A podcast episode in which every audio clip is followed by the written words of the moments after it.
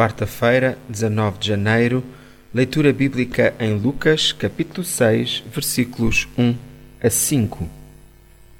Jesus acrescentou: Eu, o Filho do Homem, sou o Senhor do próprio sábado.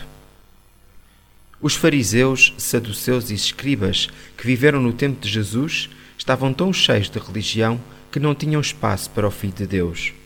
Quantos crentes é que conhecemos que nunca sorriem, nunca mostram alegria? Será que Deus, nosso Pai, quer filhos carrancudos e sempre sérios? Jesus falou várias vezes de alegria, de festa. Que o Espírito nos encha de tal modo a que possamos louvar a Deus como Ele merece ser louvado. Oração. Senhor, volta a dar-me a alegria da tua salvação. Amém. O profissional Pão do Céu é apresentado pela União Bíblica de Portugal. A União Bíblica é uma organização cristã internacional e interdenominacional que usa a Bíblia para inspirar crianças, adolescentes e famílias a conhecerem a Deus. Para mais informações, visite o nosso site em uniãobíblica.com.